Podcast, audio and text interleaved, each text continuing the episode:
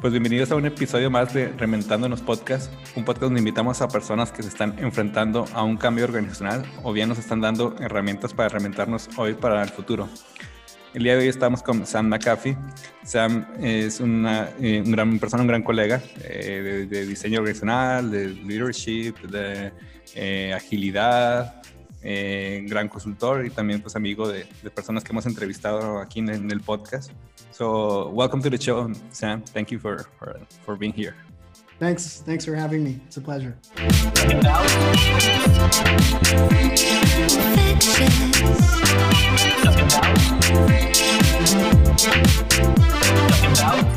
Well, we always start with with a checking round, you know, to to to feel present and also that people that listen or seeing this chapter uh, can know you a little bit.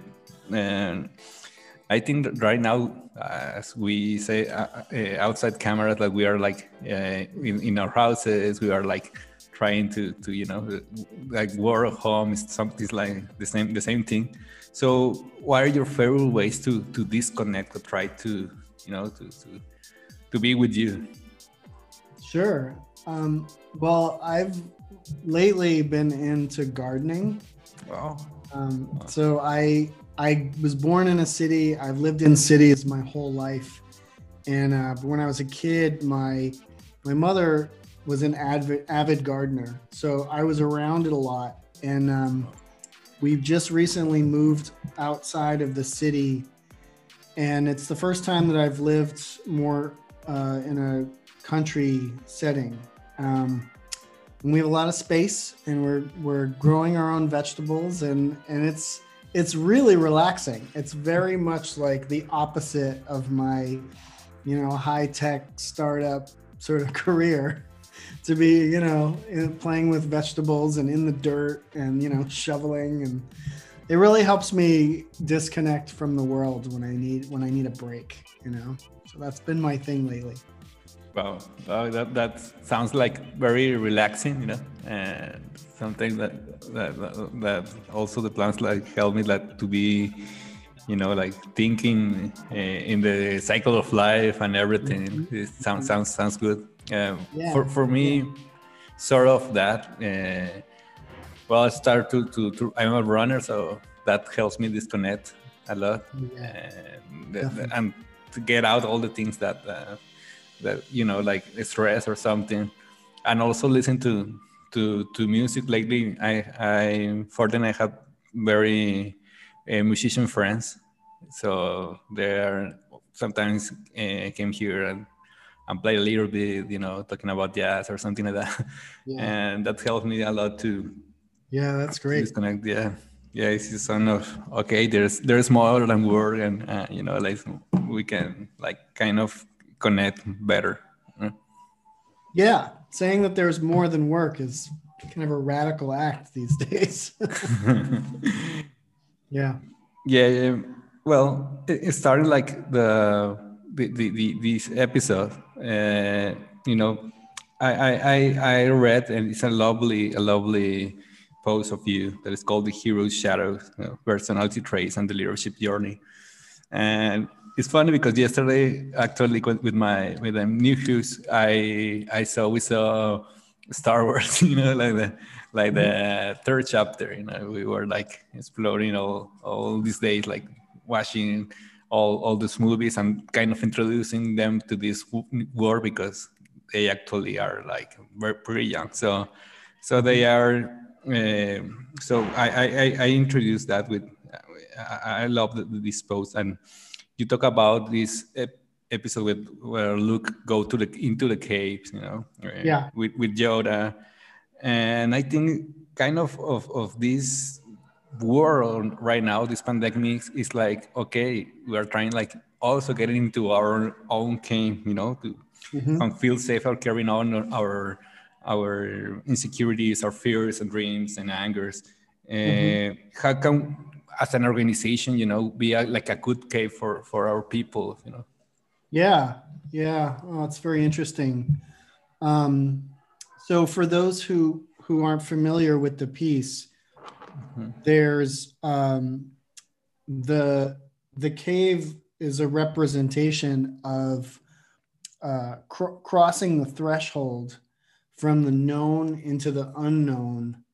And um, was very much inspired by the work of, of Joseph Campbell, who's sort of an expert on mythology and storytelling, um, famous for the hero's journey uh, concept. And George Lucas worked with Joseph Campbell in writing the Star Wars saga.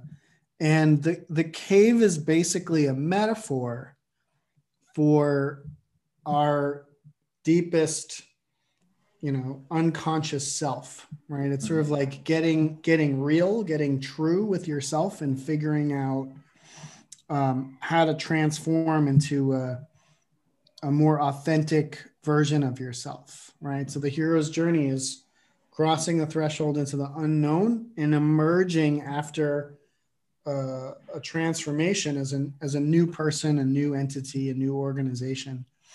And so the the most poignant piece for me about the cave scene in Star Wars is it really shows that um, when when Luke Skywalker uh, goes in and he's got his weapons, he's all sort of charged up, ready for a fight.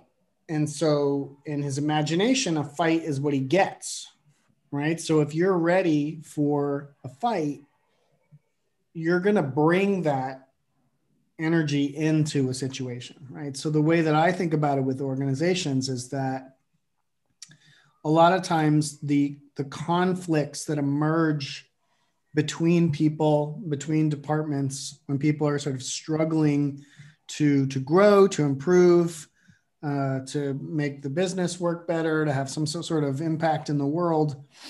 Um, our conflicts between each other often emerge from us as individuals projecting our own fears uh, and our own insecurities on each other, right? So if I think that, if I'm afraid that you have a negative idea towards me, mm-hmm. I will be more defensive or more aggressive in our interactions. And so the first step in transformation is letting go of that stuff, right? Like going into every interaction in the organization with an open mind and an open heart and, and, and giving people the benefit of the doubt that we're all supposed to be working together and we're all supposed to be on a team and an organization that has a mission. And so we really need to treat each other with a degree of, of openness and kindness. Um, and I think that that's something that has an internal part and an external part. Internally, we have to decide not to take any weapons with us in the cave, you know, just kind of go in and be relaxed and see what happens and just appreciate it as an experience.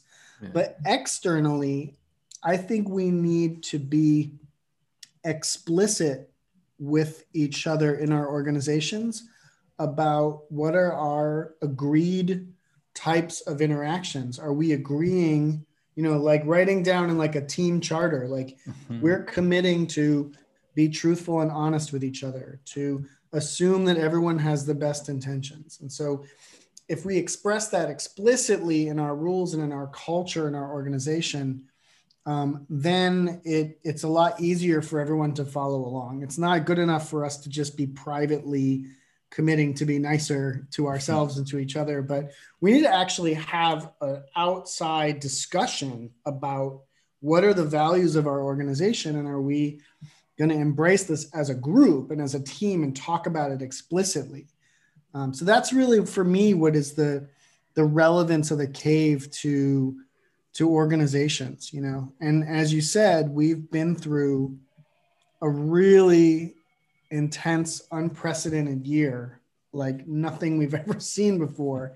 That's really pushed a lot of people to rethink what's important to them. You know, I think a lot of us are going through um, you know coming out of the darkness of this cave and and really rethinking our lives and you know are we in the right career? Are we working for the right organization? Are we um, actually making a difference in the world or are we just making things worse you know? Yeah. I think it's become really important to a lot of us. Yeah yeah and as you said i think we have also lots of, of, of, fears and uncertainties at the personal level and the you know and the organizational level so it's like uh, i like how, how, how do you say how okay you you enter with with, with no guns you know and yeah. and as try to be as humble as we can be because yeah, yeah i feel i think right now we all are full of emotions and and is all of course is well uh, fundamented is, is everyone is passing with with with all this uncertainty mm-hmm.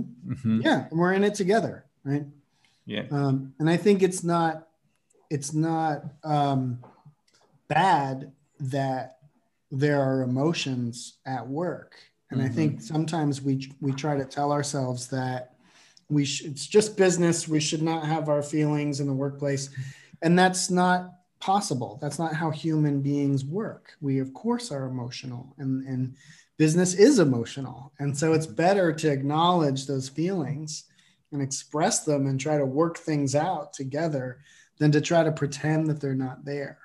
You know, if you pretend that they're not there and try to push them down, they come out in all kinds of unexpected ways and cause a lot more damage than if you just dealt with it like an adult, you know?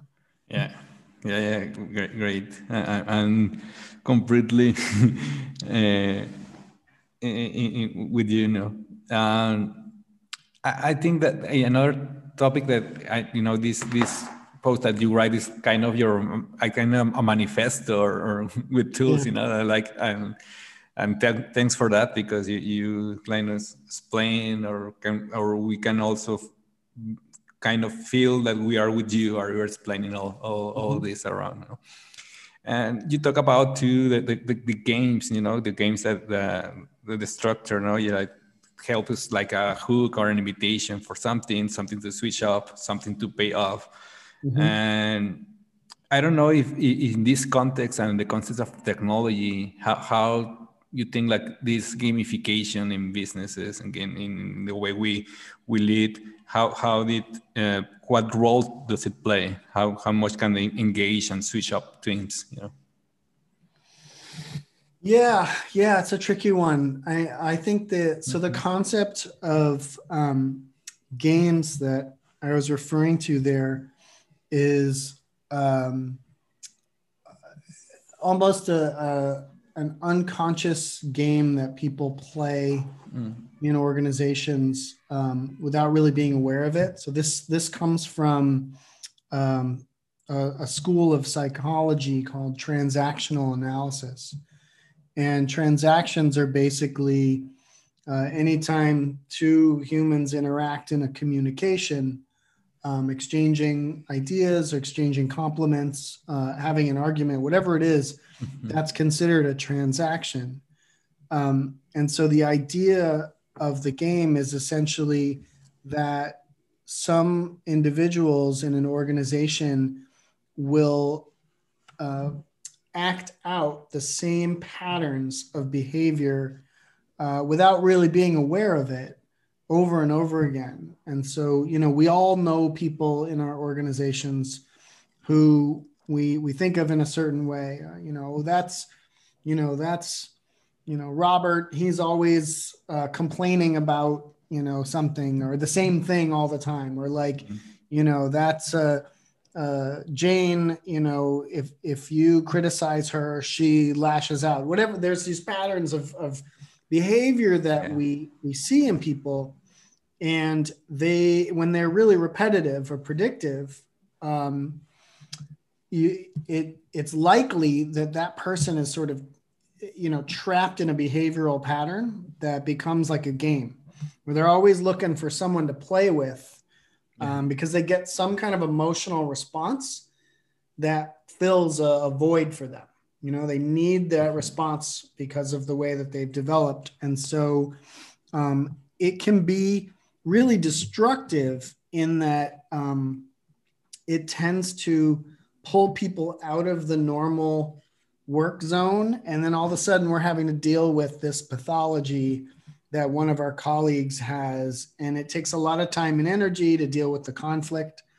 Um, I think that the, the power of the game concept from transactional analysis is that it allow it gives you a framework to describe dysfunctional human behavior. Hmm.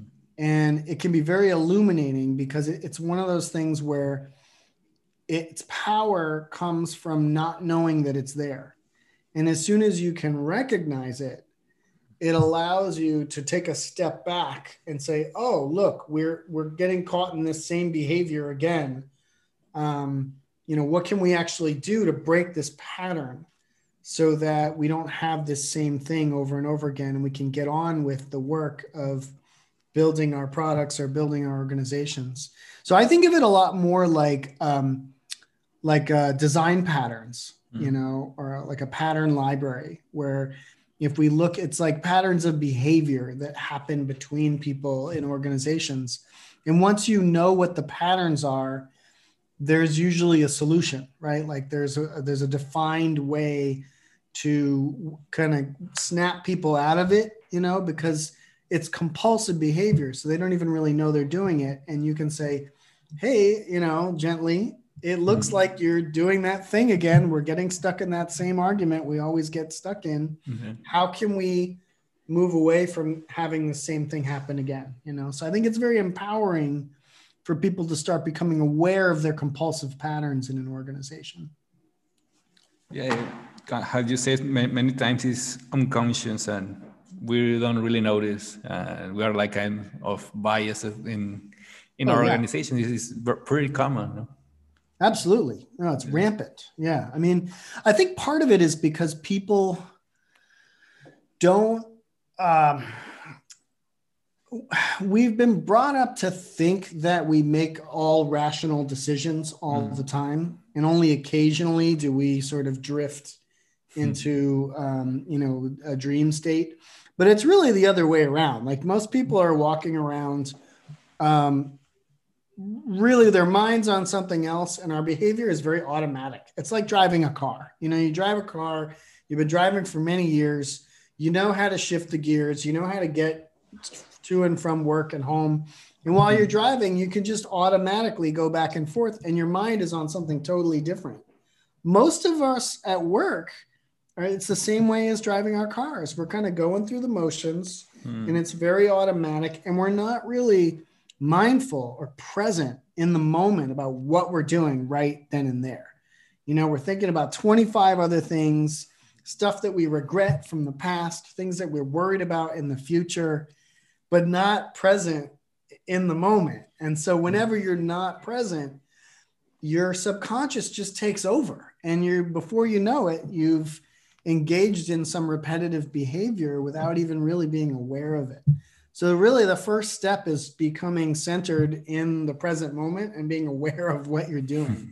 and making sure that you're very intentional about the things you say, about the things you do, you know, or or don't do. Um, so I think that's really a key is just sort of waking up and being aware of the present moment.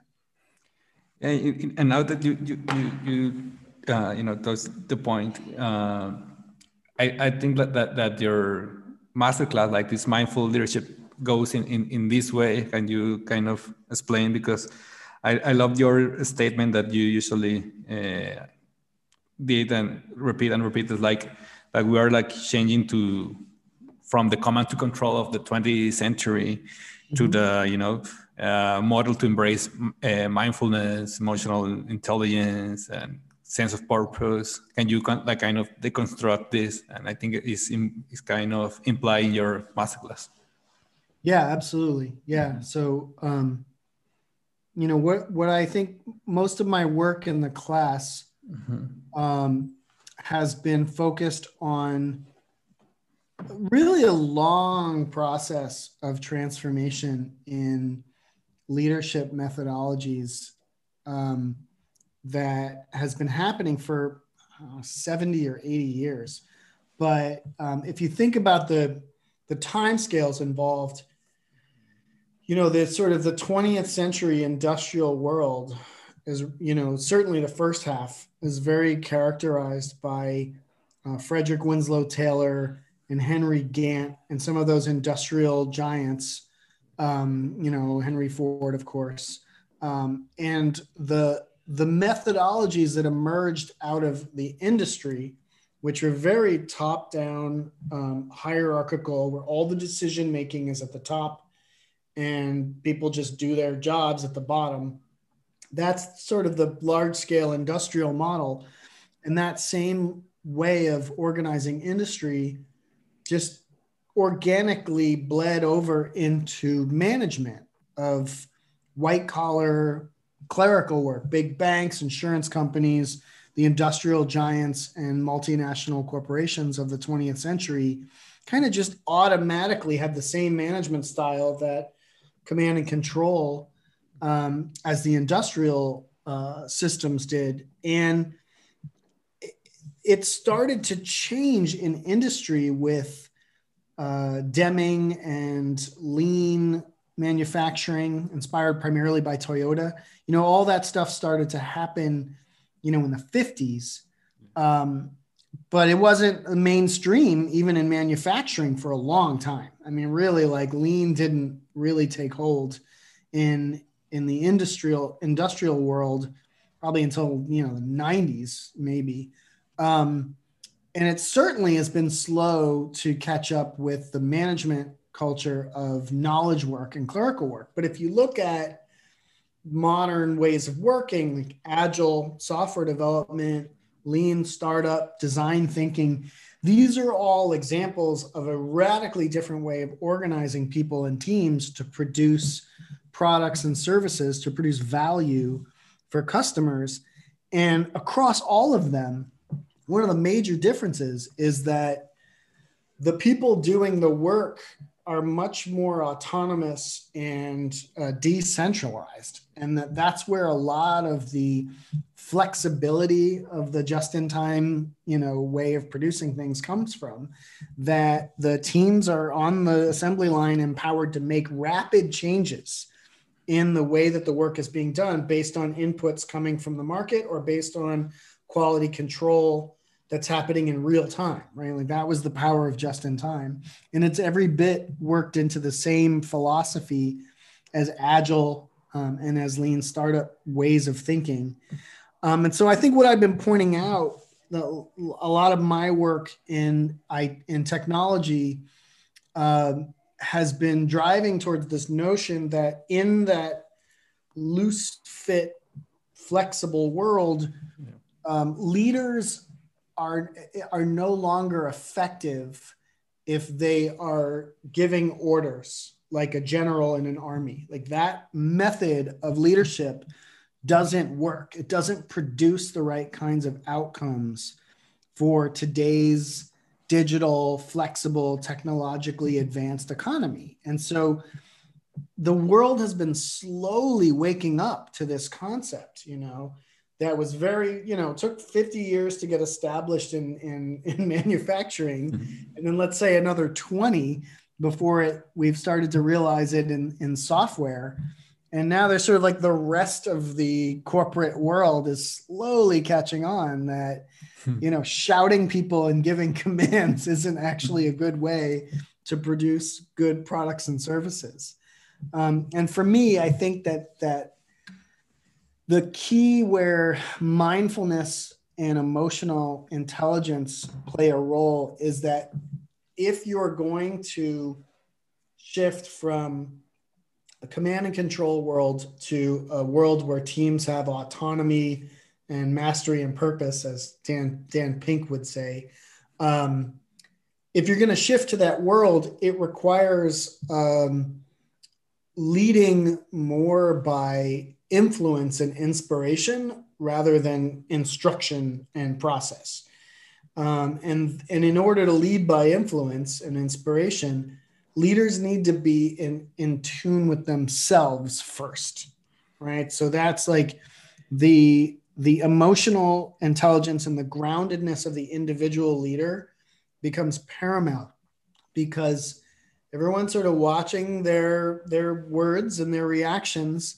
And so uh, they can affect especially someone at a c level a ceo i mean everyone's listening to them anyway because they have that that power and that authority. If they say the wrong things it could drive the company in a totally wrong direction or people will react badly or or misunderstand or get scared or confused and that causes a lot of um, problems in in the company. And so it's really important for the leaders of today's companies to be extremely centered and grounded and, and self-aware of their own emotional reactions and the impact that their words have on the people that work for them in their companies right? So for me i think we're we're witnessing a, the birth of a new type of leadership. I'm certainly not the only person talking about this. There's a lot of folks out there doing great work um, in pointing this out and and helping to train leaders to be more emotionally intelligent and, and connected to themselves um, and to have the courage to be vulnerable right? Um, so I think that's that's really the the difference for me. Um, so the material in my class, in the mindful leadership masterclass, I'm drawing from a lot of these trends that I've hmm. seen, um, taking uh, pages out of books like Brene Brown or Dan Pink or David Marquet, like a lot of folks in different disciplines who are saying a lot of very similar things. So you can feel the trend moving in that direction.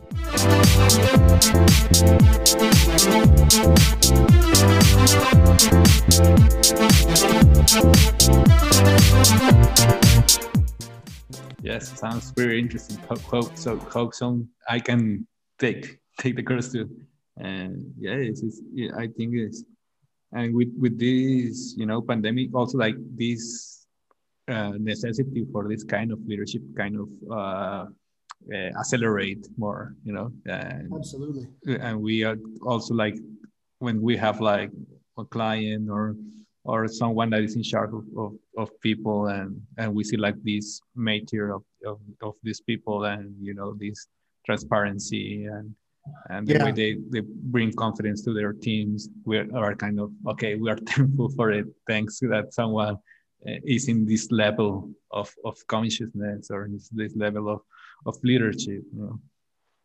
yeah i mean i definitely um, i do uh, coaching as well um, i coach individual uh, leaders um, many of whom are senior but not necessarily they're working their way towards the top of their organizations. Okay. And I find that there's really, we work a lot on managing up. So, okay. like, how do you manage to a CEO mm-hmm. and sort of help guide them if if you you know if they're in control and you report to them and there's really only two paths you know either you can influence them in a positive way and they're going to transform uh, to help make the whole organization more open and flexible, or they're not. And then we're talking more about how do you gracefully leave that organization and go find another organization with the kind of leader that you actually want to work for right yeah. and so i think that the the truth for the ceos who can't make the transition is that over time they're going to lose people. They're going to lose talent. They're going to lose the the good people who we want to have work in our organizations, mm-hmm. fresh, sharp, talented, smart, emotionally literate people. They're not going to put up with it. You know, if you mm-hmm. can't lead them properly, they're going to leave and go find organizations where they're more respected and more loved. Yeah. Right. And so that's the reality of the situation. Right. Yeah. We, we kind of uh, now it's something that is unwritten, but we kind of kind of expecting that for the for the leaders. You know, like okay, they are. Uh, I feel like I grow in this uh, organization not only in the hierarchical way, but also as a person. As I feel welcome, I feel like home also in yeah. these organizations. It, I think it's it's growing, as you say, and well you, you have uh, like a full expertise i like also your your your your medium uh, articles you, you publish and there i find uh, something that i like a lot uh, how to explain your technical depth to executives can't uh, because uh, we we notice every day you know like like this telephone game or, or bad telephone game yeah. Uh, sometimes this the cios or the people from tech are like pushing the the change but then like human resources is like okay wait a minute. I, I, I suppose that i can change the ways of working. It's not your subject. And then we see like all these people from the you know like directives or the pps like not so clear in their decisions so what what can we do with or to get better in this telephone game? How can we stop that? that yeah. I think is very common nowadays. Yeah, it's huge. It's really huge. Um, yeah, that was a fun fun piece to write. I've gotten a lot of mm-hmm. really good feedback because I think it's a struggle for sure for anyone technical. I have software engineering background. I built software for a long time, and I usually had to be the one to go and tell the non-technical senior leaders and VPs, mm-hmm. you know, that we, you know, think something was going to be late or we needed to stop because we have to refactor, we have to rewrite this whole component and trying to explain to them why, like why it's important was very, very difficult. Um, but I think that like if we we can learn to uh, articulate from the technical side, we can learn to articulate in business terms mm-hmm. what technical debt means and why if we if we don't keep our house clean, if we don't keep our tools sharp, that it gets worse and worse and worse over time. Mm-hmm. That's a fairly straightforward way to to explain to leaders. Um, you know, a lot of it just comes down to capacity, right? So if if we were working in a factory and they said, you know, we want to produce more units.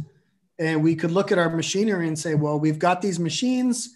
They're they're out of date for maintenance. They're starting to break down. We don't have the capacity to increase until we get the repair people in here. We replace the machine or fix it. We're gonna have to spend money to fix these machines. Any CEO would look at that and say, like, okay, I get it. I get it. Your capacity is lower because machines are breaking down. Like, totally makes sense for some reason in software, it's really hard for us to make that same case. They're like, we also have sort of machines. We've got our, mm-hmm. our IDEs and our toolkits and our, our cloud environments and our configuration files and, you know, mm-hmm. and all of the various like testing and development and deployment infrastructure. Those are our tools, right? And they get dull. They have to be maintained. They have to be improved. They have to be uh, upgraded in order to keep up with the pace of production. Mm-hmm. And, um, you know, it, it's hard to make that case um, if you can't explain it in terms that the business understands. So there's that whole side of like, what's the actual content of the discussion? But, uh, well, and and it's the responsibility i think of the technology side to learn the business terms to think about things economically to be able to explain we got to invest to fix the machine so that we can produce more next quarter. Like that sort of argument. But there's a whole other side which is that why does that disconnect between business and technology even happen right? And i think that's one where it's worth it to with new organizations at least i think it's harder once they're once they're big but it's worth it for us to spend some time looking at and understanding where do those divides come from when an organization is in its early stages right? So one of the things that i noticed early on in my career certainly in the last 10 or so years when i've been doing more consulting with startups is that uh, silos, uh, different departments, you know, HR, finance, even just even in product and design and engineering, they form separate departments form organically very very quickly. So as soon as like in the beginning if you have you know 3 or 5 people in your startup, you know, and there's like the marketing person and the salesperson and the and the engineer and the designer, whatever their functions are. They're individuals. Everybody's wearing many hats. We're all doing lots of different things. As soon as we grow and start to have any modicum of success, and the the first engineer hires one or two other engineers who then report to them all of a sudden we've got a department we've got an engineering team that's now separate in function from everyone else yeah. and every other function does the same thing so we're all like growing these functional silos separate and apart from each other. And before you know it you got 20 people on your sales team who never ever talk to the 50 people on the engineering team. They're in different buildings. They don't even go to lunch together. And you've got like two entirely different cultures within the same organization. Because nobody thought ahead to make sure that that cross-functional culture was nourished and and and kept alive from the beginning all the way through the development right? Like so the the culture of an organization um, sort of the the ways that we behave and treat each other that are un, unwritten and unspoken um, they they emerge very quickly within the first handful of people. It doesn't take a 100 people in an organization to make a culture you can have a culture of some kind with just five or six people right? It happens really fast. And it's all about um, what kinds of values do we have as an organization? And i think it's it's incumbent upon the leadership to be very clear and very explicit about what kind of values we want to have as a company really early on. And you have to maintain that during every stage of growth, all the way up to a large corporation, right? And so I think that that's really what's behind that challenge of technical debt is that the business people aren't paying attention to technical debt because it's not on their radar. It's not part of their day-to-day life. We don't we don't talk to them very often except when there's a problem. That's the only time we ever cross the hall to go talk to the people on the other side is when there's a problem. And instead, what we should be doing is building in regular communication and cross fertilization patterns from the very beginning so that everybody is aware of what everybody else is doing and we're moving as a unit. Um, and I have to tell you, I'm I'm not even entirely convinced that large organizations should really exist. You know, I mean, I get a lot of people saying, like, well, I'm in an enterprise. We've got 5,000 people, 10,000 people, 50,000 people. How do we do what you're saying in our large enterprise? And honestly, a lot of the times I'm like, well, you can't. You know, you don't need as many people with today's technology to do the same level of business. Why do you have to be a 50,000 person organization? Why can't you be a federation of a bunch of little organizations, right? And organize it maybe more more from the ground up, you know, be a co-op, you know, yeah. be an employee owned organization. There's lots of different ways to organize production. It doesn't have to be, you know, GE, right? Like we yeah. saw how well that worked. yeah, yeah. The, yeah it's a, i think it's like this evolution from also you say like enterprises to micro enterprises or to small small businesses you know they, yeah because yeah it's a, it's a, great point that and coming coming from you that you have all this backup of technology that we can do much more with, with much less you know yeah uh, yeah you know what's a, a, really interesting metric to look at mm-hmm. for an organization is um, revenue per employee, right? So for the total number of people in the company, how much value does that does the organization create, you know, as a ratio? And if you look at, you know, some of the tech companies, not all of them, but some of the tech companies. Mm-hmm. Um, I'm not a huge fan of Facebook, but I think in some ways they're kind of mm-hmm. interesting in terms of just raw efficiency. Yeah um, you know, they've got an amazing revenue per to employee ratio. You know, you compare that to like IBM or AT&T. I mean, it's like two or three orders of magnitude. It's not even the same game, right? Wow. And so a lot of that has to do with the the efficiency of capital application in the organization what are we actually spending on is it just an army of people mm-hmm. doing clerical work or have we moved all of that into the into the machines and so each worker is producing 10 times as much value because we've invested in automation we've invested in in digital technologies. Um, i mean i think that's where you really see the boost is is the organizations that take digital transformation seriously um, they don't look the same when they come out the other end of the pipeline right? Mm-hmm. like there there's a lot of differences in the way that people um, what their day-to-day jobs are you know? I mean the, the flip side of that is there's the risk of losing a lot of jobs right? Like a lot of jobs in in the 20th century clerical economy don't exist anymore that is absolutely true um, that's more of a systemic problem, a societal problem, than a problem specific to individual organizations. The organization is incentivized to survive, yeah. right? Like that's that's how they are. They're like organisms, right? So if they have to change job roles, if they have to, you know, uh, lay people off in order to uh, achieve their new their new function, um, you know that's sort of the rules of the game. We could have a whole other discussion about whether that's how we should be organizing things. Yeah. um, but that's maybe for another time. I think it will, will, be interesting how, how all this evolve.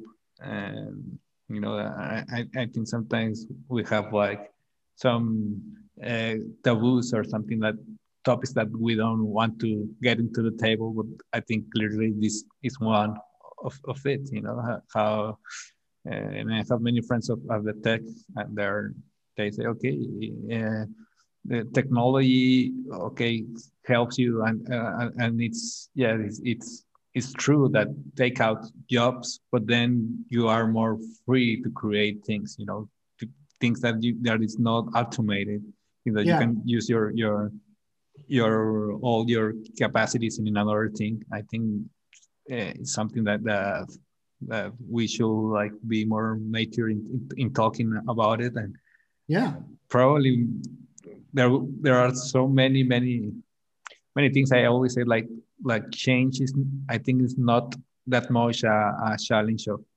of capacity is more a challenge of, of openness you know how, mm-hmm. how can we can really evolve open up to everybody you know and, and yeah and see and, and talk with with this clarity and with this uh, transparency as an adult yeah. yeah absolutely you know what's really interesting i would challenge mm-hmm. you know our listeners and readers to think about is if you look at um, uh, at least in the united states mm-hmm. there the statistics on on productivity mm-hmm. are available you can go to bureau of labor statistics or the department of labor or um, you know a couple of different government organizations that have these statistics available.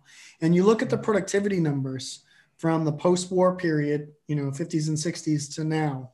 Mm-hmm. um, productivity has continued to increase uh, you know pretty much in a straight line.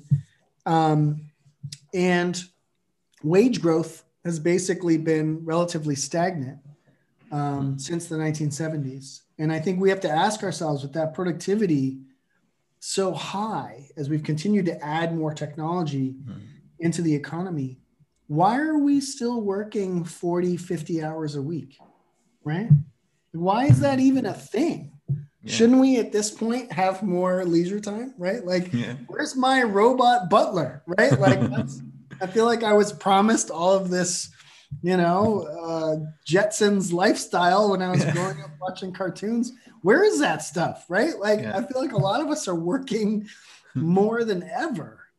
Um, and it really seems kind of insane. And so i think a lot of the the impact of the coronavirus the covid-19 pandemic has been at least certainly anecdotally among the people that i talk to.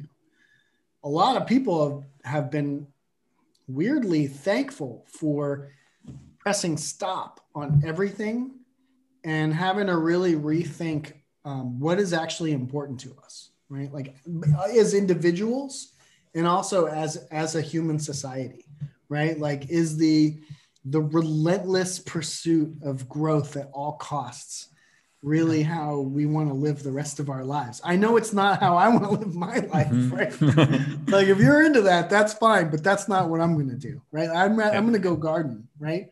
as much time in the garden as possible, right? Yeah, yeah. That, sounds sounds like a uh, a good way of life, and I think uh, uh, we, we we put it. Uh, you know, I, I was also like the last last days I, I watched also the, the movie Soul from, from Pixar. Oh, yeah. And gets me things a lot. Okay, we, we are more than, than work. We are. How can we also? I, I like too much the arts, uh, humanities, mm-hmm. and I see myself. Okay, I I, I, I like also the, the change and I and, and stuff. I love it, but I also need need this. I need to paint. I need to play. I need to. You know, yeah. this thing uh, doesn't have a price you know and i right. think we can do it now we, we are more fortunately we, we don't live uh, in a in a war world that it's always like alert of doing something we are learning a lot with the pandemics but even though i think we are more conscious of what is essential for us what we really want mm-hmm. what we really need you know? yeah for sure absolutely you know, there's a, a part of my um, masterclass curriculum mm-hmm. in the beginning, we talk a lot about purpose. Hmm. And so, and I think it's interesting because I'm not, I don't think that people should stop working or that work isn't important. I mean, mm-hmm. I actually I work a lot because I love my work, right? Like I'm, I'm really into it. I'm not complaining that I have too much work to do. But um but I think that like what really matters is is are you getting a feeling of joy mm. from your work from your job from your business whatever it is you're working on is it really in line with your purpose on this planet you know and if it's not why not like what are you waiting for right like why are you mm. wasting your time working towards someone else's purpose and not and not using your your i mean you're going to be at work you know a third of your of your work of your waking life yeah. of your life. It might as well be for something that matters right? Something you really believe in and that you care about. So we talk about that a lot. A lot of people come to the class you know really kind of having like a second awakening in life that like okay maybe i'm 15 20 years into my career and it's time for a big shift you know? I want to change you know what kind of role i'm in or what kind of organization i'm in or maybe i want to break out and start my own business or, or whatever it is. Um, i think that's all part of discovering where your creativity where that creative outlet is is um, you know most sort of alive most lit up you know? And for some people that's going to be uh, you know art and music and um, writing you know, novels, poetry, cooking, mm. whatever. For some people, it's going to be crafts, it's going to be engineering or architecture, or, um, you know, some people it's actually leadership. It's like organizing groups of people and inspiring them to do great things. I think the most important thing is just are we being honest with ourselves about what our true purpose is? What, what do we actually want to do with this life that we've been given? How do we want to make the most of it, you know? And if you're not making the most of it, figuring out what is in your way, right? Like, how can you get past those barriers and start working on a life that's really going to be meaningful for you? Yeah, yeah, yeah. Yes, that's that's makes makes me uh, uh, to bribe, you know, to make me vibe. uh, fi- finally, what, what is your kind of um, your best case scenario at your personal kind of we talk about indirectly and and, and what you know future of works makes you like uh, illusionate. How how how, uh, how do you imagine this best case scenario also at work level? For me personally? Yeah. Um yeah so i i've honestly i've had a really good year mm-hmm. strangely. It's been a tough one but yeah one of the things that's happened is that I have um, started to learn what types of people and types of clients mm-hmm. are the best fit for me in terms of working together. So I've got a couple of um, handful of coaching clients right now who I just love, who are just so fun to work with and so great. Mm-hmm. And my vision for next year is figuring out how to find more of those people, how to be really honest. Yeah. Uh, and you know what part of it is actually is learning how to distinguish what works for me and say no to things that don't right yeah. so whether it's you know i've been approached by um, folks for different kinds of consulting gigs or come be come help us be an agile coach at our company and then different things that maybe in the past i would have wanted to work on mm-hmm. but i've really learned how to discern what kinds of work i really don't want to do and really like seeking out the the key people that make me feel really joyful to be helping them achieve their goals and get what they want. So I've had a lot of pleasure in working with some clients who've had some really powerful breakthroughs. And so my ideal scenario is my calendar is full next year of only people like that. yeah, yeah. that would be great. that's what I'm going for. Hope so. Yeah, yeah, yeah, yeah. That that's that is that is sane and that is uh, fun and that is at the end will make you more happy and make you grow as a person every way. I, I like the things that that always say like what makes me evolve. That, that I like that things evolve constantly. Yeah.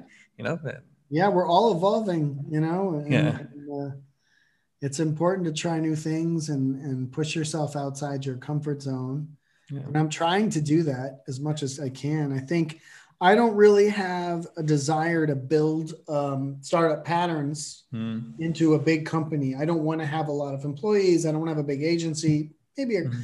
You know i've got one person helping me now maybe we'll hire a couple other people okay um, but i do like helping other people who are having a big impact so i'm mm. sort of back here behind the scenes yeah. as a coach or a guide, and I'm just helping them do the big things that they want to be able to do. I'm perfectly happy with that. Well, that would be fine for me. yeah. Well, well, Sam, I think it's a, a, good place to, to, to finish, and I really love the, the conversations. Thank you uh, for for being here.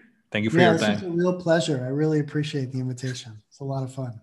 Thank you. Well, uh, Reventando los Podcasts es dirigido por un servidor Luis Salas y producido por Polymath, una red de consultores que acompañamos a las organizaciones en su cambio organizacional y las preparamos para el futuro. Pues ahora voy a reventar algo. So, thank you so much, Sam. Uh, see you, see you there, and, and we we will be in touch. Thank you. Thanks so much. Take care. Take care.